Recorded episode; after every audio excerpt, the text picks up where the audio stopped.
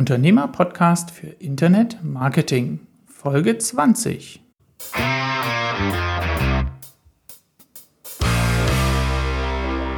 Ich heiße sehr herzlich willkommen zu einer neuen Folge des Unternehmer-Podcast. Mein Name ist Jan von Webgefährte. Welche Gedanken verbinden Sie mit Ereignissen, bei denen Menschen einen neuen Rekord aufstellen? Besondere sportliche oder geistige Leistungen vielleicht? Belohnung für intensive Vorbereitung? Vielleicht aber auch Verzicht und Schmerzen? Mediales Interesse? Letzteres kann aus unternehmerischer Sicht auch eine Motivation sein, über eine besondere Form des Produkt- oder sogar Unternehmenslaunch nachzudenken. Mein heutiger Gast hat genau das getan. Mit ihm möchte ich die Frage klären, wie es zu dieser Idee kam und welchen unternehmerischen Hebel er damit bewegen konnte. Wer darüber hinaus kreative Tipps zum Start eines neuen Business haben möchte und sich vorstellen kann, dies in einem innovativen Umfeld auch außerhalb von Deutschland zu tun, dem empfehle ich unbedingt dran zu bleiben und verspreche viel Erkenntnisgewinn und gute Unterhaltung bei dieser Folge. Mein heutiger Gast bezeichnet sich selbst als digitalen Nomaden.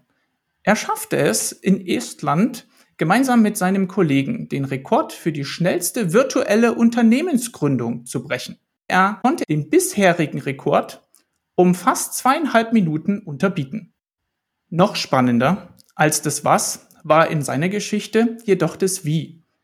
Der Rekord wurde vor circa einem Jahr im Rahmen der Londoner Tech Week aufgestellt, bei dem ihm auch eine entsprechende mediale Aufmerksamkeit zuteil wurde.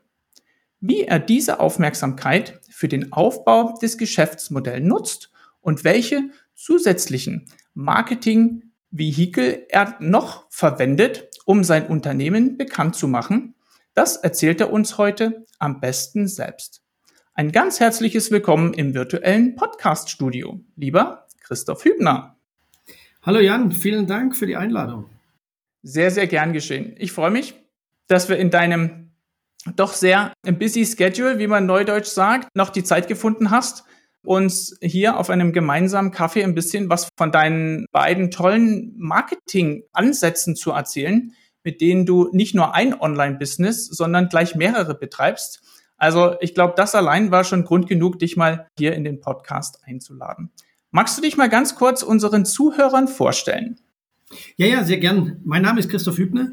Ich bin äh, Jahrgang 82 in Baden-Württemberg geboren und aufgewachsen und habe 1999, also noch vor der ersten großen Dotcom-Blase mein mhm. erstes Gewerbe angemeldet mit 16 Jahren. Habe ich dann angefangen, nachdem ich vorher in der Schülerzeitung aktiv war und da den Riesenspaß an Medien gefunden habe. Das heißt, ich habe ähm, ein Redaktionsteam organisiert, mit Druckereien verhandelt, Anzeigen verkauft, all das, mhm. was eben Medienproduktion ausmacht habe ich mit 16 Gewerbe angemeldet und äh, dann für kleine Firmen, für Vereine, für meine Heimatgemeinde Internetseiten gebaut.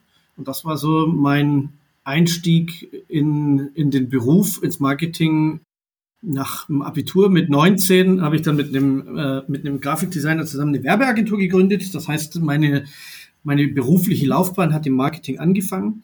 Ähm, 2006 bin ich dann auf die schiefe Bahn geraten, äh, indem ich meine ersten Kontakte in die Finanz- und Versicherungsbranche geknüpft habe. Und das hat dann auch meinen weiteren Lebensweg bestimmt. Also seit äh, 2010 bin ich überwiegend in der Versicherungsbranche. Ich habe mit meinem Mitgründer Markus zusammen eine, ein Maklerunternehmen gegründet, das spezialisiert ist mhm. auf Kinderkrankenversicherungen in Deutschland. Da kommen wir bestimmt mhm. später das eine oder andere Mal noch drauf zurück, weil das einerseits dann sehr, sehr viel mit SEO zu tun hat und andererseits das Geschäftsmodell war, dass es mir erlaubt okay. hat, komplett ortsunabhängig zu sein und schlussendlich dann auch Deutschland zu verlassen. Das heißt, wir haben ein sehr, sehr digitales Maklerunternehmen gegründet, schon 2010 mhm. komplett äh, papierlos und remote. Ich habe damals noch überwiegend in Berlin gewohnt, mhm. mein Mitgründer Markus in Leverkusen. Das bedeutet, wir haben nie eine Kultur entwickelt, ähm, die die Firma quasi aus demselben mhm. Gebäude herauszuführen.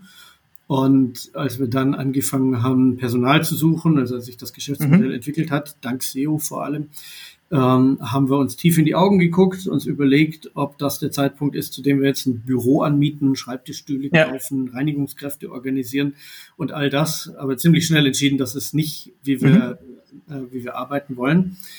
Das heißt, wir haben unsere, unser Personal ähm, als Digitalnomaden mhm. für Kinderkrankenversicherung eingestellt. Das steht tatsächlich auch okay. deren Arbeitsvertrag als Jobtitel.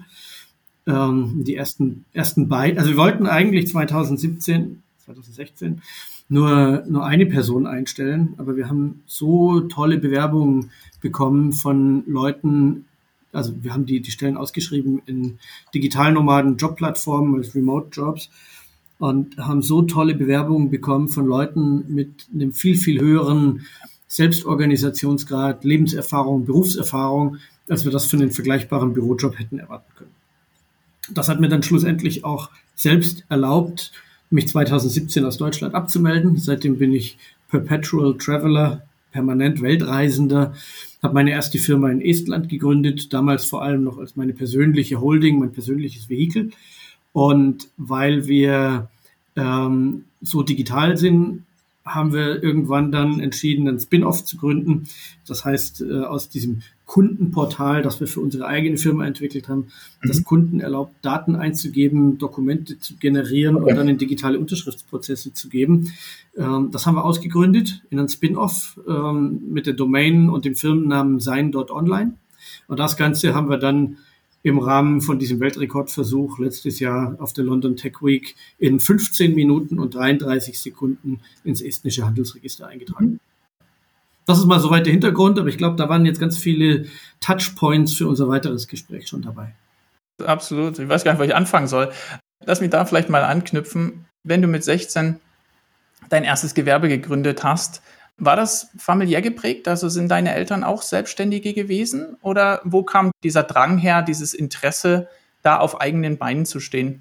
Das ist eine sehr gute Frage. meine Mutter ist Krankenschwester und mein Vater ist technischer Zeichner.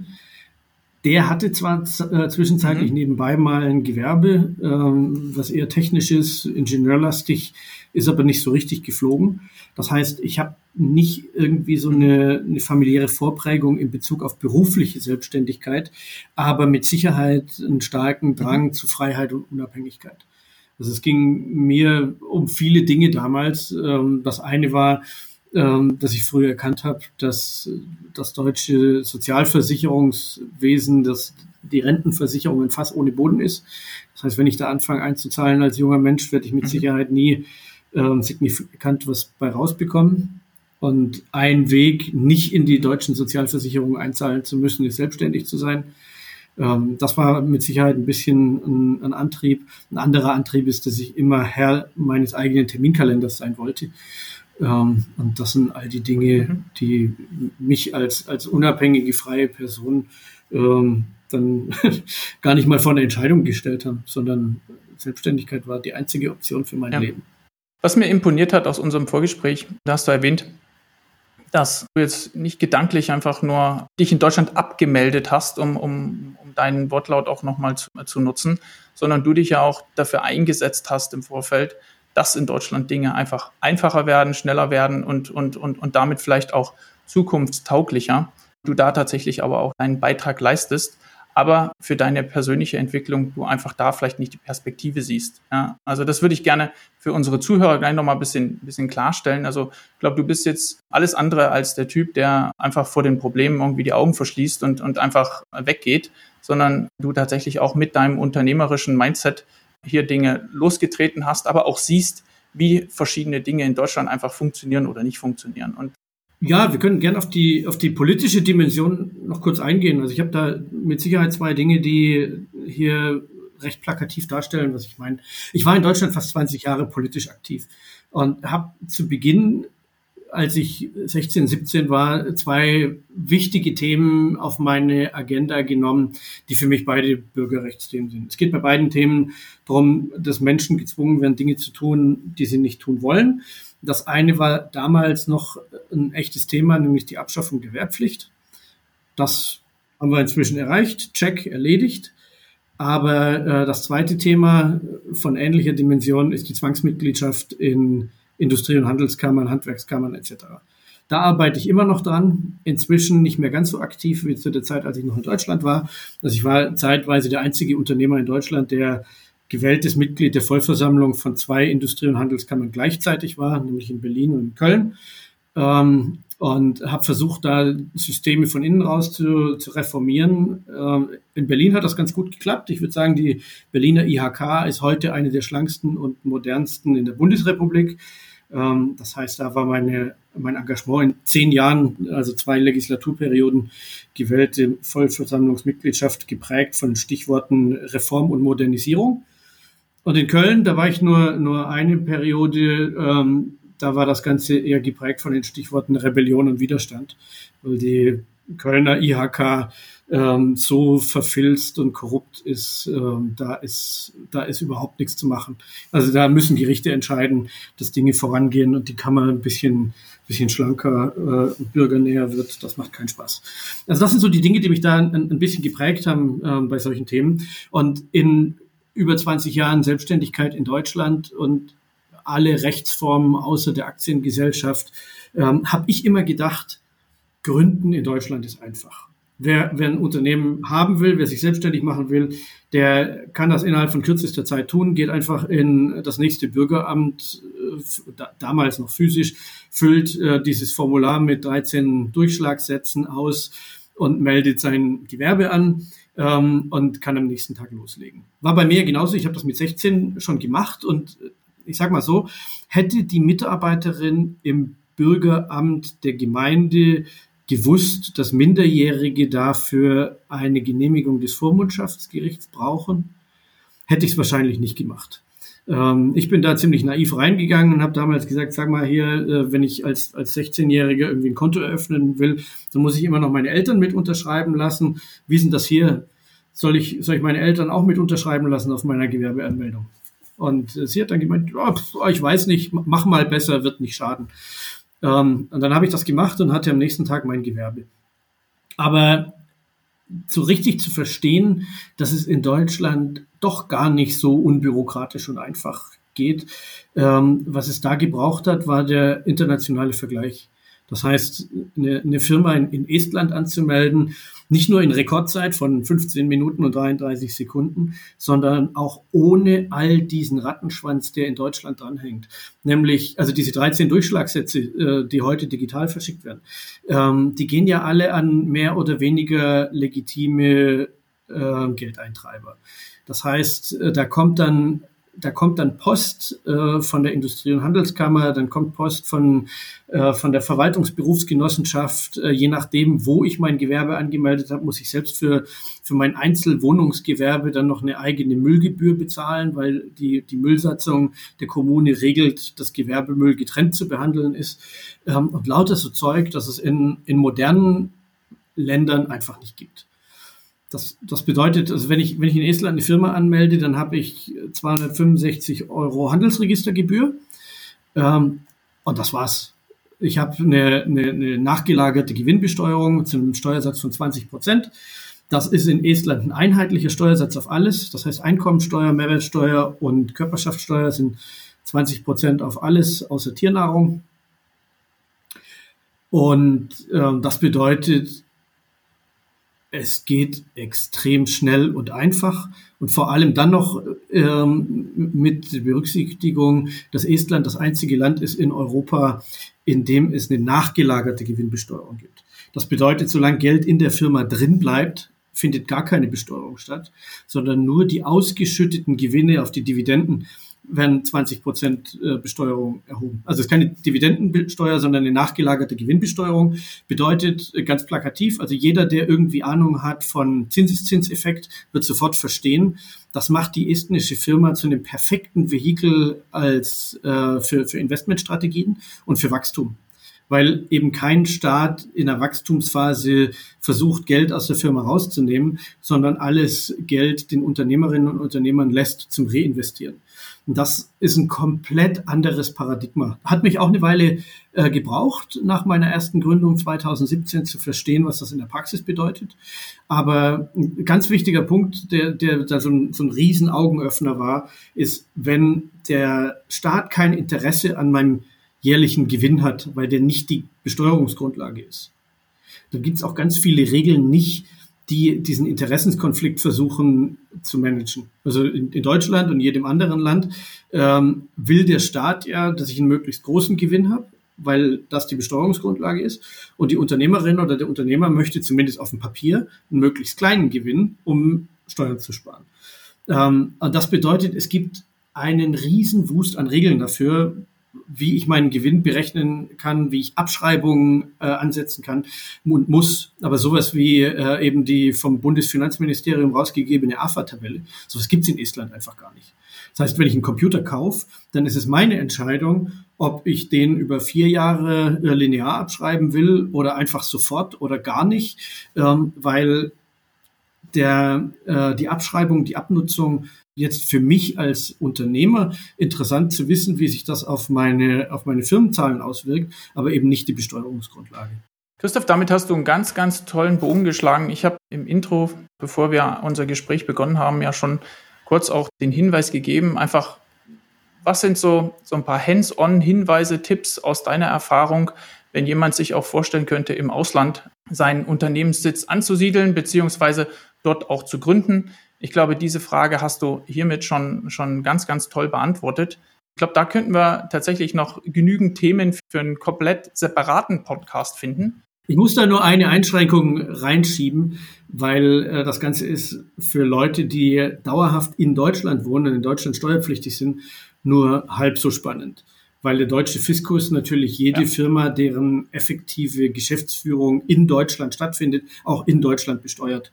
Das bedeutet auch eine ausländische Firma, egal wo, Estland oder sonst wo, wird vom deutschen Fiskus dann wie eine deutsche GmbH behandelt, in Deutschland Gewerbesteuer und Körperschaftssteuer bezahlen muss. Auch das nochmal ein wichtiger Hinweis. Und das ist so ein bisschen auch der Ansatz hier von dem Podcast, mal Impulse zu setzen, ja, also mal über Dinge anders nachzudenken. Das ist unser Motto. Von daher bin ich dir da sehr dankbar.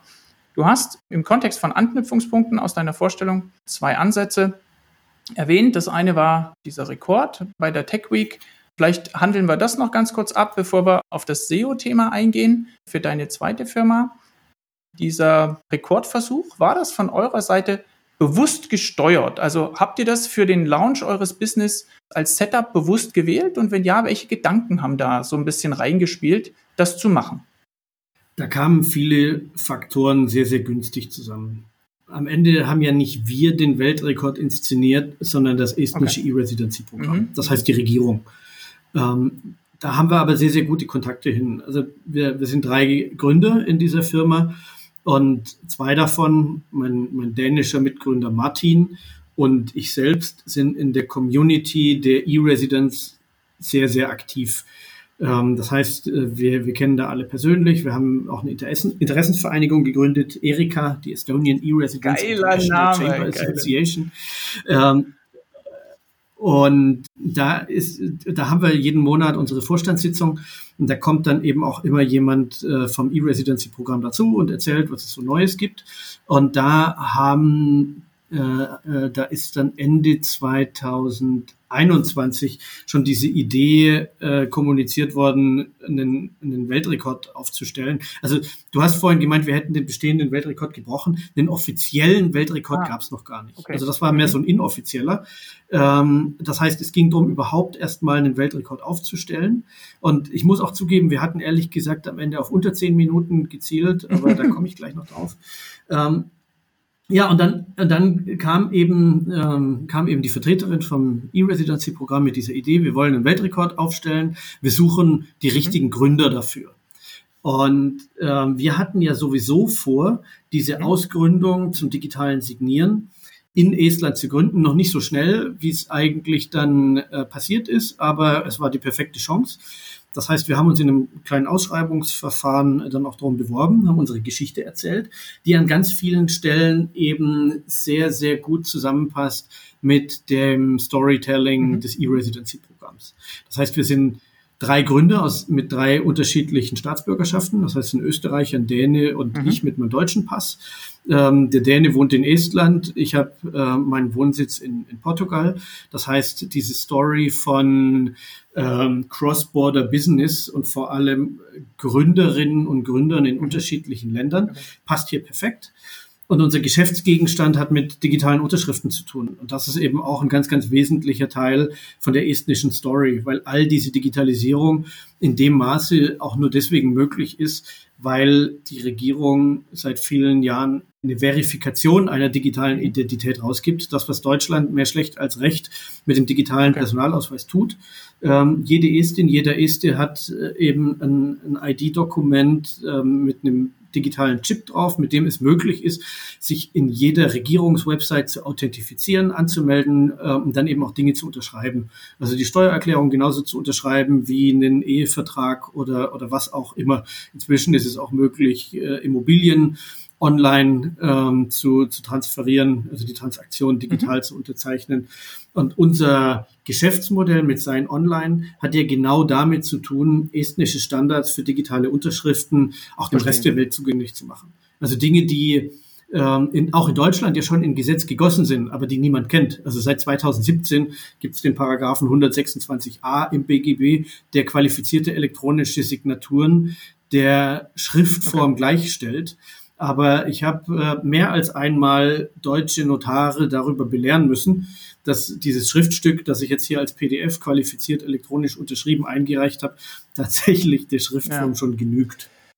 Damit kann man so ein bisschen greifen. Es war also nicht nur auf mediale Aufmerksamkeit gemünzt, sondern es kam auch tatsächlich so ein paar Interessen auch von Partnern zusammen. Also ich habe mir den Beitrag von der Behörde sozusagen veröffentlicht wurde, interessiert durchgelesen und da geht es natürlich schon auch darum zu vergleichen, wo ist es leichter ja, zu gründen, äh, was sind die Vorteile, es dort zu machen, um damit natürlich auch in, ja, einen Werbeeffekt zu haben, aber auch auf den dann aufzuspringen als Startup und das zu nutzen, finde ich eine total geniale Idee. Und so im Nachhinein betrachtet, kannst du sagen, was euch das gebracht hat oder was es auch vielleicht für euch damit leichter gewesen, mit dieser öffentlichkeitswirksamen Art das Unternehmen zu gründen? Kannst du uns da vielleicht noch einen Einblick geben? Klar. Ich meine, am Ende passt das ja genau auch in, in das Narrativ von dem, was du machst, Jan, mit, dein, mit deinen Webgefährten. Marketing ist immer mhm. eine Teamleistung. Und wenn du mit anderen Partnern, die ähnliche Interessen verfolgen und auch selbst eine große Reichweite, eventuell Budgets etc. einbringen können, gemeinsam eine Story erzählst, dann haben am Ende alle mehr davon. Das heißt, äh, hier gab es einerseits die Veranstaltung in London, die London Tech Week, die für sich viele, viele Leute anzieht. Die estnische Regierung hatte da das Ziel, eben das E-Residency-Programm zu platzieren, ist auch als Sponsor aufgetreten und hat uns damit dann als Gründern, die auch perfekt in diese Story reingepasst haben, die Chance gegeben, während der Eröffnungszeremonie auf der Hauptbühne okay. die Firma zu gründen. Wie gesagt, wir wollten eigentlich weniger als zehn Minuten, aber dann hätten wir äh, in ein technisch besser entwickeltes Land gehen müssen, in dem nicht die Internetverbindung in der Mitte des Zahlungsprozesses Ach. zusammenbricht und das dann alles neu machen müssen. Willkommen in der ehemaligen EU, ja, okay. Genau. Also der nächste, der es versucht, ähm, geh woanders hin, wo das Internet stabil ist, dann kannst du unseren Rekord brechen, dann schaffst du es in unter zehn Minuten. Ähm, aber zurück zu deiner Frage. Ja, also dadurch, dass wir alle gemeinsam das Interesse hatten, äh, dieses Event dann für uns zu nutzen und zu verkaufen, haben wir natürlich eine unheimliche Reichweite bekommen, die wir als kleines Bootstrap-Startup sonst nicht bekommen hätten. Also mein Mitgründer Dominik, der Österreicher, der war live im BBC-Fernsehen mit einem Interview. Das, das sind natürlich Dinge, das kannst du als Startup mit kleinem oder keinem Budget ansonsten natürlich nicht erreichen. Deswegen ist es absolut wichtig, sich früh Partner zu suchen. Und ich meine, das ist auch so mein größtes Learning aus äh, über 20 Jahren Selbstständigkeit. Wenn du eine Geschäftsidee hast, dann sprich immer so früh wie möglich mit so viel wie möglich Leuten drüber und lass dir Feedback geben. Jeder, der halbwegs wohlwollend mit dir das beleuchtet, der wird deine Idee challengen, der hat Ideen, der hat Kontakte, Netzwerke ähm, und, und wird dir weiterhelfen. Und genau das haben wir hier gemacht. Das heißt, wir haben früh über die Idee gesprochen mit den richtigen Leuten und dann hat das Timing halt auch einfach perfekt gepasst, dass wir in diesen riesen Marketing-Stand eben so mit, dass wir da mitschwimmen konnten. Eine geile Idee, immer noch. Ja, kriege richtig Gänsehaut, wenn ich das so höre. Jetzt schauen wir, dass wir vielleicht auch noch ein paar Gedanken aus dir rausbekommen zu deinem zweiten Business, wo ihr SEO, also organische Suchmaschinenoptimierung, als vermeintlich eines von mehreren Marketingmethoden verwendet habt. Vielleicht gibst du uns da mal so ein bisschen einen Einblick, warum SEO und wie seid ihr das angegangen? Also was Einzelunternehmer immer interessiert, so ein bisschen ressourcentechnisch, habt ihr alles selber gemacht? Sehr gern. Ich hole ein kleines bisschen aus, um die Dinge so ein bisschen in, in äh, Perspektive zu rücken, weil mhm. wir haben jetzt über Sein Online gesprochen, wir reden über Versicherungen, wie passt das alles zusammen? Ähm, angefangen hat es eben mit dieser Firma, die äh, Kinderkrankenversicherung äh, vermarktet in Deutschland als unabhängige Versicherungsmakler. Äh, mhm. Dann hat sich daraus eben aus dieser Ortsunabhängigkeit und aus der Tatsache, dass ich der größte Fanboy des estnischen E-Residency-Programms geworden bin, entwickelt, dass wir uns im Umfeld von anderen ortsunabhängigen Unternehmerinnen und Unternehmern, Digitalnomaden, auch in die Welt der weltweiten Krankenversicherung rein entwickelt haben.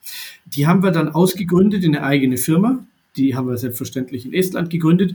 Die hat seit 2021 die europaweite Versicherungsmaklererlaubnis von der dortigen Finanzaufsichtsbehörde.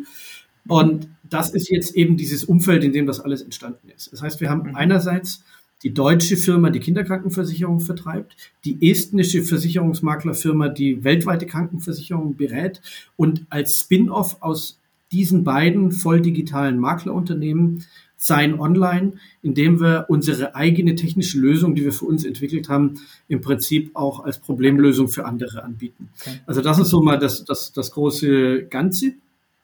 Und äh, jetzt zu deiner Frage SEO, wie und warum. Ähm, ich habe es ja eingangs schon erwähnt, ich habe einen Hintergrund im Marketing. Ich bin in diese Versicherungsbranche mehr so aus Versehen reingeraten, ähm, aber durch die harte Schule von meinem Mitgründer Markus inzwischen ähm, auch entsprechend voll qualifiziert und zertifiziert als Versicherungsmakler. Ähm, also Krankenversicherung kann ich, Sachversicherung gar nicht, interessiert mich nicht und finde ich gruselig. Also Hausrat, Haftpflicht, Kfz und so weiter, da kannst du mich mit jagen. Ähm, mhm. Aber wenn es um Kinderkrankenversicherung oder internationale Krankenversicherungen geht, findest du wahrscheinlich kaum einen besseren Experten als mein Team und mich. Und das ist eben auch der Schlüssel zum SEO. Ähm, mhm. Und also der, der zugrunde liegende Gedanke ist, äh, Versicherungsvertrieb funktioniert heute in Deutschland wie überall auf der Welt ähm, überwiegend über lokale Büros von Vertretern und Versicherungsmaklern um die Ecke. Und wenn du irgendein Problem hast, dann gehst du dahin ähm, und die werden dann mehr schlecht als recht irgendwie auch dein Problem lösen. Und wenn das gute Verkäufer sind, ähm, dann gehst du auch noch mit einer neuen Hausrat und vielleicht einer Risikolebensversicherung aus deren Büro wieder raus. Das heißt, die haben in der Regel alles im Sortiment, aber von nichts eine Ahnung oder eine tiefe Ahnung. Und mhm. wir haben uns früh entschieden, das genau andersrum zu machen. Äh, wir machen nur Kinderkrankenversicherungen mit der deutschen Firma und nichts anderes. Aber dafür sind wir damit die absoluten Experten. Und das okay. ist es, was die Suchmaschinen mögen. Das heißt, wenn du das breite Sortiment hast und nur lokal bist, dann kannst du bestenfalls lokales SEO machen. Und wenn jemand äh, nach äh, Versicherungsmakler Buxtehude sucht, wirst du dann vielleicht gefunden. Ähm, aber wenn du dich über ein Thema platzierst, dann sieht die Sache ganz, ganz anders aus. Das heißt, ähm, der Markt ist Deutschland, die Domain ist Kinder.versicherung, die Marke ist Leni, Leon und die Luxe. Ähm, das ist auch nochmal eine interessante Geschichte für sich, aber das würde jetzt zu weit führen.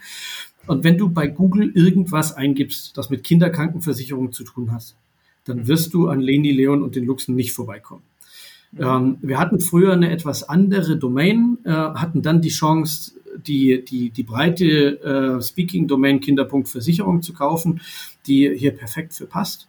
Und äh, auf der Basis decken wir eben alles ab, von der, von der gesetzlichen bis zur privaten und alles dazwischen, was mhm. Neugeborene betrifft, an diesem Spannungsfeld oder dieser tektonischen Plattenkante zwischen der gesetzlichen und der privaten Krankenversicherung. Also vor allem werdende Eltern, die äh, unterschiedlich versichert sind, das heißt der eine gesetzlich, der andere ähm, privat verbeamtet mit freier Heilfürsorge als Soldat oder Polizistin, ähm, die nicht wissen, welche Möglichkeiten und ähm, haben wir denn jetzt überhaupt, wenn, der, wenn, wenn Nachwuchs kommt? Diese Fragen beantworten wir äh, von A bis Z komplett durch, äh, auch als unabhängige äh, äh, Makler. Bedeutet, wir haben alles im Sortiment, was am Markt frei vermittelbar ist und können damit ähm, eine, eine sehr, sehr gute Expertenantwort geben auf im Prinzip jede Fragestellung und jede Ausgangssituation. Und das ist wirklich das, was, was Google mag. Ähm, das heißt, wenn wir da Customer Stories teilen, die einfach mal Situationen von Eltern schildern, ähm, wenn wir ein bisschen theoretisieren über äh, Regenbogenfamilien, mit Zug- und Zugadoption und der Anerkennung der Elterneigenschaft, der gesetzlichen Elterneigenschaft für die Person, die nicht leibliche Mutter oder leiblicher Vater ab Geburt mhm. ist. Und all diese Themen, die, die für einen Außenstehenden nach Nische in der Nische klingen, das ist mhm. genau das, was für die Suchmaschine Fachkompetenz äh, und Expertise darstellt und insgesamt dann eben die, die Visibility und äh, auch die Authority steigert. Sehr gute Erklärung. Ich glaube, es war aber auch wichtig, da nochmal ein bisschen auszuholen. Ähm, auch für mich jetzt, nicht nur für die Zuhörer, sondern auch für mich jetzt gut greifbar, wie ihr ähm, auch zu der Entscheidung gekommen seid. Klar, wenn ich ein tiefes Know-how habe, mich da eingegraben habe in ein Thema, das dann auch als Aufhänger zu nehmen und daraus Inhalte zu generieren, wo kein anderer mithalten kann, ist das natürlich auch ein Alleinstellungsmerkmal, auf das man aufbauen kann. Habt ihr die Inhalte alles selbst entwickelt? Vielleicht kannst du uns da so in der operativen Umsetzung für Leute, die jetzt auch sich, ich sag mal, zwei Stunden die Woche irgendwie rausschweißen und sagen, ich befülle meinen Ratgeber oder meinen Blog zu meinem Nischenthema denen vielleicht auch noch den ein oder anderen Hinweis mitgeben, wie ihr das etabliert habt. Ja, auch so ein bisschen eine Routine, weil SEO ist ja nicht einmal Text hingestellt, sondern tatsächlich auch ein Programm, wo man sich eine Struktur schaffen muss und auch einen Ablauf etablieren, dem man dann kontinuierlich folgt. Wie habt ihr die Nuss geknackt? Alles in-house und ja, aus einer, aus einer großen Leidenschaft raus die viel auch mit meinem persönlichen Hintergrund zu tun hat. Also ich habe das zu Beginn alles äh, selbst gemacht. Also die Arbeitsteilung zwischen Markus, mein Mitgründer und mir war immer, dass Markus so das operative Geschäft, alles was mit Versicherungen, Beratung und so weiter zu tun hat, verantwortet mhm. und ich alles andere, also eben insbesondere das Marketing und unsere eigene Digitalisierung. Software, Workflows, Automation und so weiter. Und ähm, da hat sich eben früh herausgestellt, dass SEO für uns die dankbarste Quelle ist für, für Leads, weil wir eben mhm. ähm, in dieser Nische im Prinzip konkurrenzlos platziert sind. Und das bedeutet, ähm, wir haben da dann auch äh, einiges an Ressourcen reingestellt. Ähm, ich bin seit äh, Ende 21 aus dem operativen Geschäft raus in der Firma, weil ich mich ganz auf unser internationales Geschäft konzentriere. Aber ich habe einen sehr, mhm. sehr guten Nachfolger da gefunden mit unserem Dr. Dominik Panusch, also der ist tatsächlich Mediziner, ähm, mhm. der jetzt die, das, das SEO äh, und das Online-Marketing äh, da für uns verantwortet, äh, auch, auch in-house. Ähm, aber und ich weiß, dass er jetzt viel auch, was den Content angeht, mit ChatGPT und, und anderen Dingen arbeitet.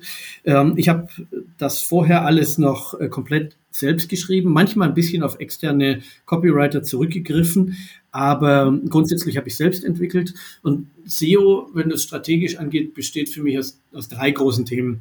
Content würde ich mal sagen, also Content muss gut sein und das ist so die Grundlage für alles, aber das macht vielleicht so 20, 30 Prozent vom Gesamtprojekt aus.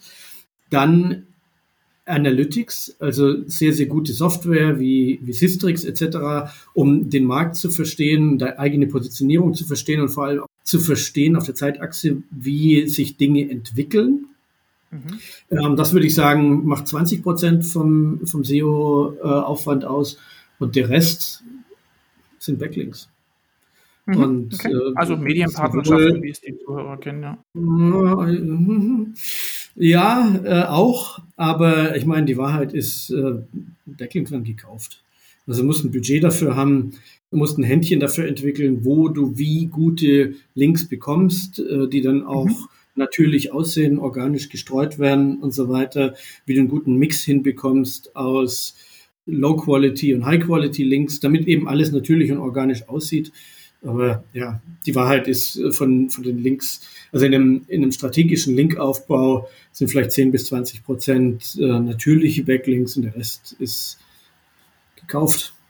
Okay, spannende Einschätzung, auch von der Verteilung her, glaube ich, sehr gut greifbar. Du würdest sagen, das Backlink-Thema ist die Prozentzahlen richtig zusammenzähle, die Hälfte von dem SEO-Erfolg?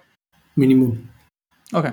Ja, und dann um, ähm, lohnt sich natürlich auch viel über den Tellerrand rauszuschauen. Also auch wenn unser Markt komplett nur Deutschland ist und alle Kommunikation auf Deutsch stattfindet, Content auf Deutsch ist, ähm, ist es extrem hilfreich, ähm, sich da eher international einzulesen. Ähm, ich bin zum Beispiel auch mal bei der SEO-Konferenz in Chiang Mai in Thailand gewesen.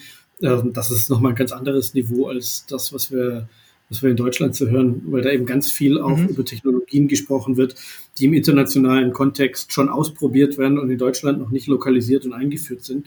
Also wenn du da früh dran bist und mit den richtigen Experten sprichst, dann hast du natürlich auch nochmal einen, äh, einen Wettbewerbsvorteil.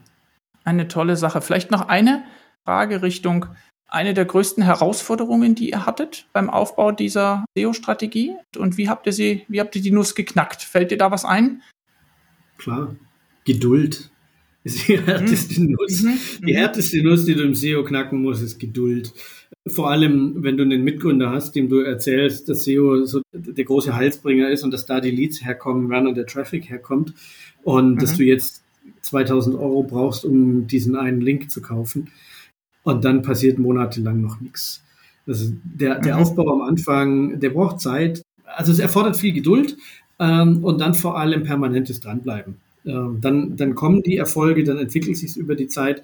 Aber vor allem dann, wenn die Erfolgslinie so langsam, aber linear nach oben geht, äh, wird es natürlich auch nicht besser bei den internen äh, Budgetdiskussionen. Also wenn die Linie schon so nach oben geht, warum muss ich jetzt nochmal, warum muss ich jetzt plötzlich 5000 Euro ausgeben, ähm, um, um diesen supergeilen Backlink äh, zu bekommen, ähm, wenn doch eigentlich alles schon in die richtige Richtung geht. Also ja, Geduld und ein, und ein bisschen Budget ähm, für gute Backlinks äh, und vielleicht auch äh, externe Beratung etc. ist ein wichtiger Faktor. Und dann vor allem vorneweg die strategische Entscheidung. Also will ich das in-house machen oder, oder vergebe ich es extern?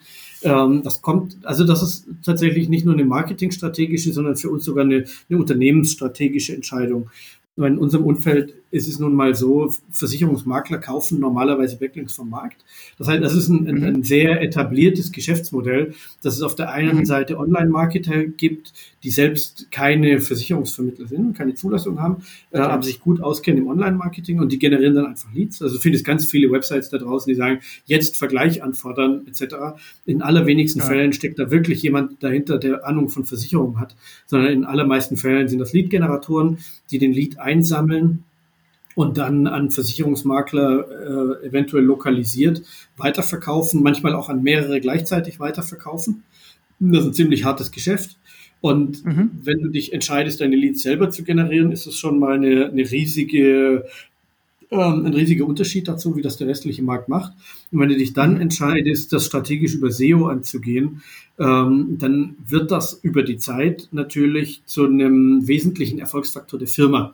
Das heißt, ja. du bist dann nicht mehr einfach nur Versicherungsvermittler, der gute Leads gut beraten und gut abschließen kann, sondern du generierst deine Leads auch tatsächlich vollständig selbst. Das trägt ganz mhm. wesentlich zum, zum Unternehmenswert bei. Das ist eine strategische Entscheidung, ähm, die dich natürlich dann auch in schwierigen Zeiten unabhängiger macht äh, vom Markt. Also jetzt gerade im Moment zum Beispiel ist es in unserer mhm. Branche so, dass ähm, die Leadpreise massiv angezogen haben und die Qualität massiv nachgelassen hat. Also vor allem dadurch, weil Lead-Generatoren ähm, ihre Leads mehrfach verkaufen ähm, und die Qualität schlechter wird. Aber in so einer Phase dann unabhängig zu sein und, und ein gutes Standing zu haben und sich die Leads selbst zu generieren, ist natürlich auch was, das zur Stabilität der Firma in schwierigen Zeiten massiv beiträgt. Ja.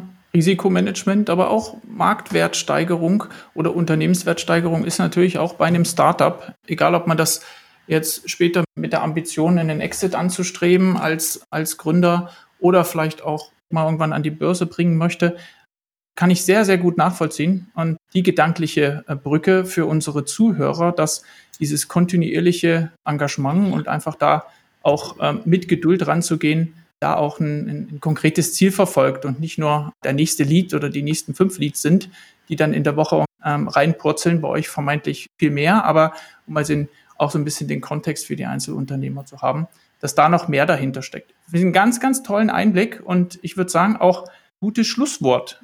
Abschließend würde ich nochmal die Tür für dich aufmachen, wenn jemand sich für dein Thema interessiert, sei es als potenzieller Mitarbeiter oder einfach vielleicht nochmal das ein oder andere Thema mit dir als Unternehmer vertiefen möchte. Wo spricht man dich am besten an? Wo sagst du, ist die verlässlichste Quelle? Am besten einfach über LinkedIn. Ähm, die Zuhörer finden mhm. den Link zu meinem LinkedIn-Profil in der Podcast-Description below. Genau, finde ich toll. Klebe ich unten mit rein. Ich werde auch den Artikel nochmal ergänzen, ähm, wo ähm, euer Rekordversuch drauf ist, aber auch den Link zur Versicherungsseite, um sich da einfach auch ein paar Ideen zur Visualisierung von dem, was wir heute besprochen haben, nochmal zu holen, werde ich auch sehr gerne dort ergänzen. Damit würde ich sagen, ein ganz, ganz herzliches Dankeschön an dich, lieber Christoph, für deine Zeit. Ich wünsche dir und deinen Kollegen ähm, ganz viel Erfolg weiterhin mit dem Aufbau eures, eurer Businessmodelle. Ich glaube, in der Mehrzahl müssen wir hier bleiben. Und ich würde mich sehr freuen, wenn wir da in Zukunft auch mal wieder ein neues Thema finden und uns vielleicht mal wieder hören. Vielen, vielen Dank, Jan.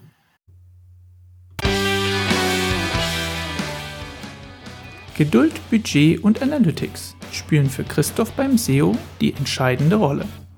Für zusätzliche Aufmerksamkeit sorgte zweifellos der Weltrekord, der allerdings ohne langfristiges Engagement bei starken Partnern und mit etwas Glück fürs richtige Timing nicht so einfach vom Himmel gefallen wäre. Für mich besonders spannend war die unternehmerische Entscheidung. Eine zunächst für interne Zwecke entwickelte Technologie auch für andere Partner und deren Wertschöpfung zugänglich zu machen. Damit wird für alle der zu verteilende Kuchen größer. Sie haben Fragen, Feedback, Tipps oder Anregungen zur Folge? Dann freue ich mich über diese im Kommentarfeld unten oder einfach als E-Mail an jan.webgefährte.de.